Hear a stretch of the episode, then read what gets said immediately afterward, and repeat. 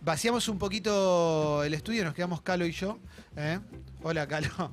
¿Vas a usar esto? No. Bueno, Calo va a usar, va a compartir el micrófono conmigo. Pues dijimos que íbamos a, tener a, cuatro invitadas, que este- esta nota yo la quería hacer hace bastante, porque son cuatro actrices, dramaturgas, bueno, hacen todo, la verdad.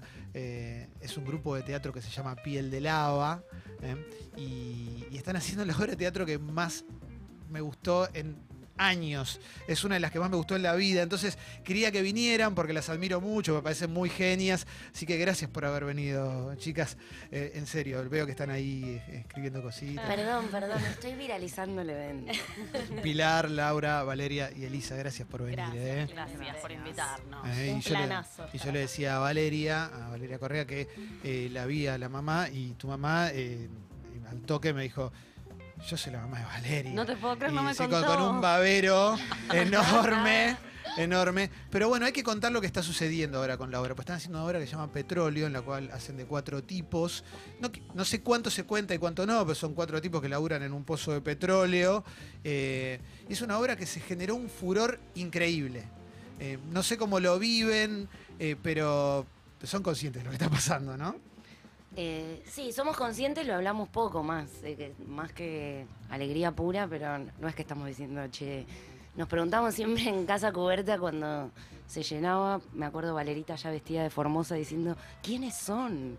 ¿Quiénes son los que Claro, vienen? se te acabaron ¿Quiénes los amigos, son?" ¿no? Que Claro. están yendo. Eh, más pensando quién que sí se armó una muy muy zarpada con la obra la verdad como una fiesta pues además eh, con al pasar como el circuito de la obra fue estrenada primero en el Teatro Sarmiento que si querés es un público más que que se fija y va a ver teatro Sí. es un público un poco más em, no sé, más si querés, un poquito más parecido al del Independiente, Sí. un poquito más. Y Casa Cubierta es una sala en el San Martín que está en calle Corrientes. Y eso se ve, se notaba en la gente, ¿no? Como que se arma como una fiesta medio en donde la gente aplaude en la mitad de la obra, ¿viste? Como se ríen, participan. Eso es muy gracioso para nosotros. Sí, también algo de la naturaleza del grupo que siempre es un poco, no, no diría pesimista, pero como medio incrédula. Entonces siempre que, que fuimos pasando como a más gente era como, che, nos irá bien, vendrá gente, Se- el- este pasaje irá mejor que el otro. Entonces eso también nos hizo irlo viviendo con mucha tranquilidad, porque siempre estamos como, como pensando que no sabemos si va a funcionar y, la, y cada vez hay más público. Eh, hay algo que es re loco, es, bueno, primero es trascender eh, el mundo del teatro, ¿no? Que es lo que decía recién Pilar, que es, bueno, hay un público que te va a ver, que ya sabes que te va a ir a ver y de repente se empieza a abrir otra puerta, que es un montón de gente que no va al teatro y va a ver lo que pasa. La obra, a ver, yo, insisto, no quiero contar demasiado, pero Vos bueno, contá y de última te vamos Sí, diciendo, no, bueno. no, no, no, no, Bueno. no. Hay un primer detalle que es, si querés, lo más básico que te puede causar gracia, lo más, lo, lo más común es cuatro chicas haciendo de tipos, ¿no? El primer impacto es eso, pero después hay una construcción de los personajes que es increíble también. Eh, a mí me, me interesa mucho el proceso de cómo lograron hacer de tipos y que a los cinco minutos yo esté viendo tipos. O sea, ¿de dónde sacaron la forma en la que hablamos? O sea, ¿qué miraron, qué vieron, cómo nos comportamos, etcétera, etcétera? Porque realmente hay cosas que es como, no sé, viste, en un momento vos, eh, Pilar, decís, ve, ahí es donde comete el error el tipo. ¿Viste? Y yo, y, y sí, esto, es, esto pasa en un bar, estos somos cuatro chabones hablando, hablando de fútbol. Sí, creo que uno no se da cuenta de todos los años que los venimos observando. Eh, y cuando lo pasamos al cuerpo estaba mucho más cerca esa observación. Estamos más acostumbrados a ver actores varones haciendo de mujeres y en general parodiando a la mujer. Medio berretón a veces, ¿no? Claro, ¿viste? O como el actor haciendo de gay, ¿viste? Que siempre es como una parodia que decís... El eh, mariposón. el mariposón. El manfloro.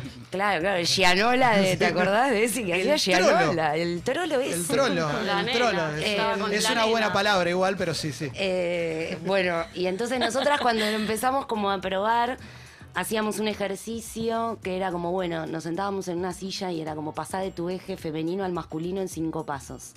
Para empezar a encontrar en el cuerpo el- el- la energía masculina, digamos. Sí. En general lo primero que pasaba era que abríamos las piernas y ocupábamos una cantidad de espacio demencial. Eso, eso es la experiencia del subte, digamos. ¿no? Exactamente. La horrorosa experiencia del subte. Que es tipo, capo, cerrá las piernas, ¿viste? No Claro, entramos. no es tan grande tampoco como no, para que. no sos vos tan grande. Claro, sí, sí. No te creas tan mil. Sí. Eh, bueno, y eso empezó a aparecer y después también algo en la mirada que, que, que también flasheamos en el momento de nosotras con la mirada más atenta, más a la defensiva, más, más mirando todo y algo de la mirada masculina que se puede ir al horizonte aunque a- al lado estén bombardeando. Eh, digo, con una tranquilidad que, que eso me acuerdo que en el momento nos angustió mucho, era tipo, ay, mirá en la que estamos también, viste, nosotras. Y, y empezar a descubrir en el eje masculino como...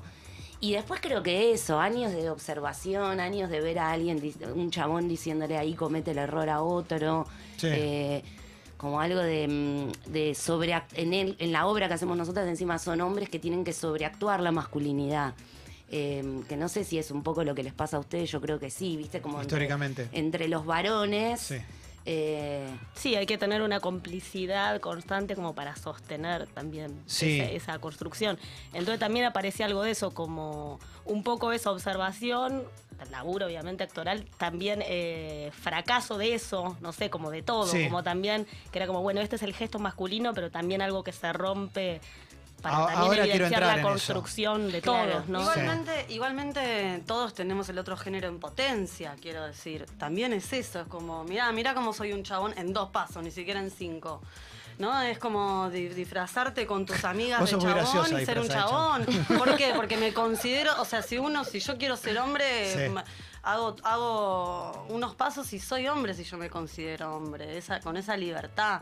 O sea, todos somos el otro género en potencia si queremos. Sí. Entonces, bueno, eso también se puso en, en Y también se juego. pone en juego qué me hace que me perciban como hombre o que no, y eso, ¿no? Un poco era como muy interesante encontrar como, mira qué, qué gesto ya se ve el hombre, como que, que cerca está también. Claro, es muy no cosmético, ¿no? Esto es muy, su- muy la Eh, superficie de, de- de- de la supuesta masculinidad o lo que se ha vendido como masculinidad históricamente. Si recién prendés la radio, es radio, esto es en vivo, ¿vale? Son Las Piel de Lava, ¿eh? actrices y dramaturgas Pilar Gamboa, Valeria Correa, Laura Pérez y Elisa Carricajo. Yo tenía una pregunta, pero Calo te iba a preguntar, ¿sí? ¿Querés que.? No, no, eh, que hay una. Ah, ok, ok, vas a ir- ya veo para dónde vas a ir igual. Pero hay un momento, estábamos hablando de esta cosa masculina. eh, si mal no recuerdo, pasa con Elisa que en un momento empieza como a verse ciertas endijas de, no masculinidad en el hombre. Que eso también lo deben haber notado en los tipos, ¿no? Cuando los tipos mostramos una masculinidad sobreactuada y de repente se nos ve otra parte. No quiero anticipar mucho más de la obra, pero bueno, en, en un momento también empieza a pasar eso. ¿Cómo, ¿Cómo construyen eso? ¿Cómo construyen esas grietas que empiezan a aparecer en la supuesta masculinidad de que hay una cosa femenina también muy latente? Sí, yo creo que la construcción empezó como más a, a preguntarse por el binarismo, ¿no? Como decir, Sí. bueno, ¿es masculino o es femenino? Porque en un momento también pensábamos, ah, siempre estuvo un poco esa hipótesis, hubo muchas hipótesis en la construcción de la obra. Una era eh, ir desarmando esa masculinidad, algo así. Mm. Entonces, ¿qué era desarmar esa masculinidad? Era volver a nosotras, ¿no? Como, Sí. O a lo que nosotras somos ahora. O era empezar en esa misma masculinidad a encontrar formas de fisura que no necesariamente son femeninas, son Claro. formas de fractura de, de esa imposición. Eh, entonces empezó a aparecer un procedimiento que es muy humorístico, que es reforzar la masculinidad mientras se, se empieza a- Claro. a, a deconstruir eso. Y eso nos empezó a hacer reír muchísimo, ¿no? Era como cuanto más machos son, más se ponen las cosas, como algo de eso, que es muy divertido en sí mismo. Como, es como un procedimiento que va hasta el infinito. El primer momento en el que sucede eso, con- eh, la gente se, se empieza a cagar de risa mucho, porque también quizás estás escuchando esta nota y hay una cosa que no te dijimos, pero es- una comedia esto, o sea, ¿no? Sí, Sí. La claramente. gente se está cagando de risa todo el muy, tiempo. Muy Ajá. comedia. Ajá. Eso, eso, es, eso es increíble también. El proceso de hacer esto. O sea, porque también eh, a mí lo- una cosa que, que me genera empatía con, con cómo trabajan ustedes es que ustedes vienen laburando. Hace un montón de años hicieron un montón de obras y también laburaron de dos millones de cosas para poder vivir. Hicieron un montón de cosas. Y, y en, en algunas notas que leía, desde el año pasado, creo que más o menos, empezaron a ver frutos, si querés, económicos de todo esto. Eh, ¿Cómo se construye un proceso de trabajo así como el, como el de ustedes? ¿Es, es amistad, es constancia? ¿Cómo nace? ¿Cómo, o cómo se sostiene? ¿no? ¿Cómo nace? Amistad, constancia y diversión. No, digo eso en relación a Ujú. petróleo. Sí. O sea, eso a lo Y a largo piel de del lava tiempo- también en general, ¿eh? Y, al- y a piel de lava en general. Eh, no, nos re- no, pasa de todo en los procesos, pero básicamente la pasamos súper, súper, súper bien, nos cagamos de risa, nos amamos mucho como amigas. Y, y bueno, y conectamos mucho en, en la creación y eso nos sostiene, porque eso es un montón en sí mismo. Claro. Sí, cuando apareció la posibilidad esta de, de- de- porque fue como un programa muy largo, ¿no? Que, que dirige ahí Vivi Telas en el Teatro Sarmiento, que se llama Artista en Residencia, entonces invita a un grupo a hacer una retrospectiva y después producís una obra nueva. Entonces también creo que, que nos preguntaban mucho qué pasó con ese pasaje y al revés casi que fue afirmarnos que laburando así se puede hacer así Sí. cagándonos de risa, probando entre eso, sufriendo muchísimo también, por supuesto, pero sí, con, e, como que al revés nos afirmó una manera de trabajar anárquica, estar sostenidas por el teatro público esos meses, era como, ah, no, mira cómo no tenemos que cambiar de manera de trabajar, al revés, fue intensificar esa manera de trabajar. Sí, fue entrar Eh, también con nuestra manera de trabajar a un lugar como el teatro público, en donde que son estructuras que te piden que vos cierres las ideas todo el Claro. tiempo, ¿no? Como todo el tiempo Jerarquizar diciendo, algunas decime, ¿y esto roles. con quién lo hablo? ¿Quién es la directora? Decían todas. Y el pie de luz, ¿a dónde va? No lo tenemos. Y entonces era desesperante, era como...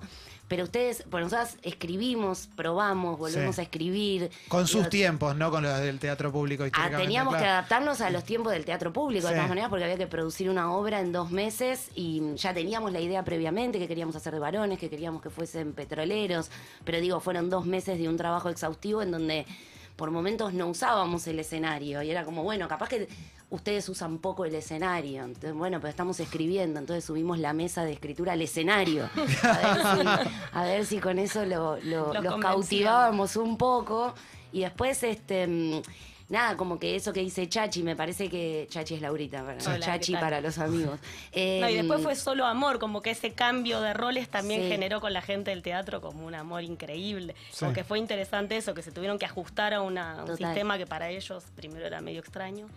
Eh, porque de verdad, o sea, ahí. nosotras no trabajamos con la democracia, no es que se vota y gana la mayoría, no, no se trabaja de esa manera, eh, es anarquía pura. Y entonces, quiero decir que siempre eh, la verdad está en el medio de todas las cabezas, no es que si yo pienso una cosa y Laurita piensa otra, eh, hay que convencer a dónde está la verdad, ¿entendés? Y entonces empieza a probar en relación a eso, entonces es Sí, más... lleva un montón de tiempo. Claro. Porque, bueno, porque se tiene que encontrar ese, ese, ese, ese, ese, ese que estalla entre la- la- la- los, este, las ideas de todas. Entonces, bueno, lleva un tiempo y cuando lo ves te parece que son cinco personas, digo, juntando a Laura Fernández también, cinco personas hablando a la vez, Claro. eh, arriba del escenario. Calo, vos tenías preguntas. Sí, es, me- es medio relativa, pero ¿cómo es la, de la dinámica interna del grupo? ¿Hay cada una cumple un rol o es de verdad un caos total? Es horizontal, es un caos horizontal. Sí. Sí, hay roles que se van como organizando en el tiempo y repartiendo, pero no es fijo. Es decir, bueno, por ahí alguna se ocupa más de algo en algún momento porque sirve, porque, qué sé yo, porque está con más tiempo, más pilas, más ganas o lo que sea, y hay otra que está quemada, entonces en ese momento se va repartiendo, pero es como... Sí, como que se va organizando según el, el momento, no tiene como mucha estructura. Es- es así. Yo la quiero recomendar la obra porque, bueno, ahora vuelven en el Metropolitan Sura. ¿No? Sí, los El- martes a las 8. Los martes a, A las partir 8. del 7 de mayo. 7, O sea- 14 y 21 está agotado, pero 28 no. Ya está agotado. Sí. Pero el 28 Eso no, y las entradas están a la venta. Es, es un lugar Es re grande. grande. Nosotras igual lo cer- es de 800 personas, pero lo cerramos a 500 para, Ah, tranca. para Está que bien. se vea mejor, claro, porque es muy lejos si no. Pero bueno, eso, eso es, es muy zarpado. Y aparte protagonizaron otro fenómeno que es, eh, bueno, estuvieron, hicieron La Flor. O sea, protagonizaron La Flor, que es una película de 14 horas. Calo es de los que fue y vio las 14 horas. Vamos. Que también es un gesto re zarpado. Digo, hacer ¿Vos no? eso. ¿eh? ¿Vos no? 14 horas. Y ¿Vos no, era no? en el Bafisi, no, yo no. Bueno, te invité al programa. ¿qué? Hay muchos conductores que no vieron 14 horas todavía de la película. Pero bueno, ya en algún momento la- va a tener un estreno como más constante, digamos. También, ¿no? Mm, no sé, me parece que no. Que tenés que estar pendiente de las proyecciones e ir. Es que bueno, en un momento cuando duraba 6 horas había que ir a Rosario.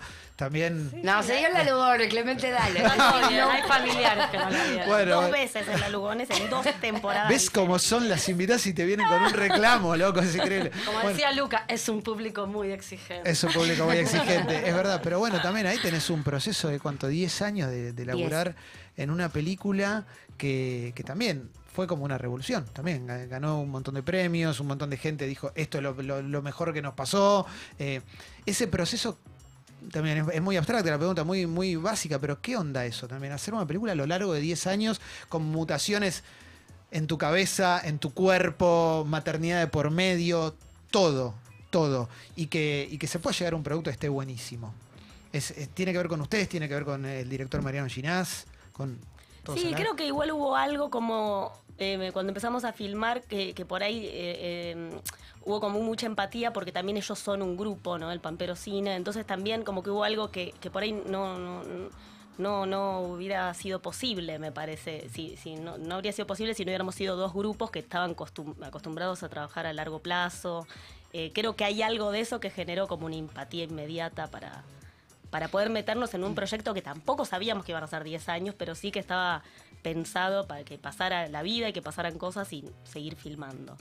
Pasaron Eh, cosas en todo sentido, digamos, ¿no? todo. Eh, eso está claro. Y hablando de que, de que pasen cosas, vuelvo a la obra un poco. Eh, a nivel sociocultural pasaron cosas, ¿no? Entonces, obviamente cuando se habla de su obra, se habla también de la cuestión de género, de, del, del rol de la mujer. Les quiero preguntar, primero por eso, si se lo plantearon en algún momento, esto que lo que decía Lisa de, de lo binario y lo no binario, y después, si también como artistas... eh, les pasa, no sé si le- obligación es la palabra, pero en un contexto como el que estamos viviendo, eh, les pasa también esa cosa de, bueno, vamos a hacer algo que esté bueno, que la gente la pase bien, pero tampoco sin sacarla de la realidad, no sé cómo, cómo explicarlo, pero viste que la verdad que la, la mayoría de la gente no la está pasando bien. Entonces, si va, paga una entrada, quiere que le den un buen espectáculo. eh, no sé cómo lo viven ustedes como artistas, porque sé que tienen un compromiso también con la realidad, no están en cualquiera. Entonces, Eh, no, la verdad que la- igual también siempre como que decimos esto porque a mí- o sea, como que el artista medio que escribe siempre o, o, digo, escribe, porque en este caso nosotros escribimos, actuamos eh, desde el contexto en el que está, uno no, no, pero no fue eh, como decir, no fue estratégico, ¿viste? Claro. No fue, no salió. No es que dijimos, Sucedió. che, está buenísimo lo de género, lo laburamos. No, pasó de esa manera, ¿entendés? Como que fue medio como, como que se fueron armando el collar, ¿viste? Como era como, ¿qué nos falta hacer? ¿Qué nos gustaría hacer de hombres? Nunca hicimos. Bueno, dale. Obvio que esa idea viene en el contexto en el que estamos, pero no es que dijimos, estaría bueno hacerlo porque empezó a pasar, ¿viste? Entonces, y de hecho la mirada que empezamos a tener en la obra era eh, nada, leímos, un, leímos textos sobre masculinidad y petróleo de, de un sociólogo que se llama Hernán Palermo, que nos apareció a la mitad del proceso y que dijimos, mirá, como alguien que puso en palabras algo que nosotros estábamos probando con el cuerpo.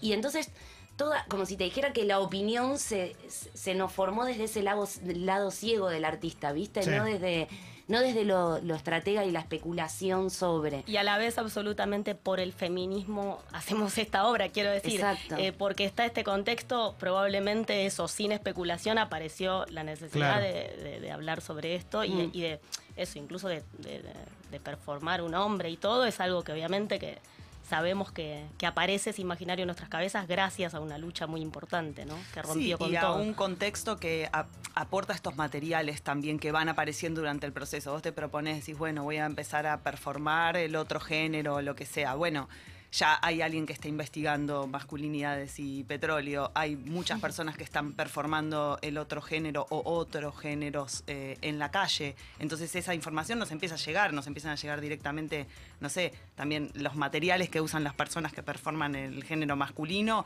y los empezamos a incorporar en la obra. Como que también hay un contexto donde eso se está moviendo, entonces la obra en su misma investigación también va como tomando esos materiales. Eso creo que es cierta permeabilidad a eso, es lo que también le da el- como el contexto a la obra. Sí, la otra vez Eli decía algo que estaba bueno, que es, bueno, esto es una, en un punto, es una pequeña fábula revolucionaria, ¿no?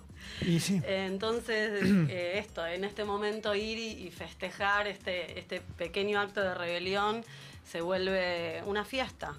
Yo tengo un amigo que decía, ya para ir cerrando, pero tengo un amigo que decía que en contextos como los que se, se viven ahora también con respecto al país y demás, Sí.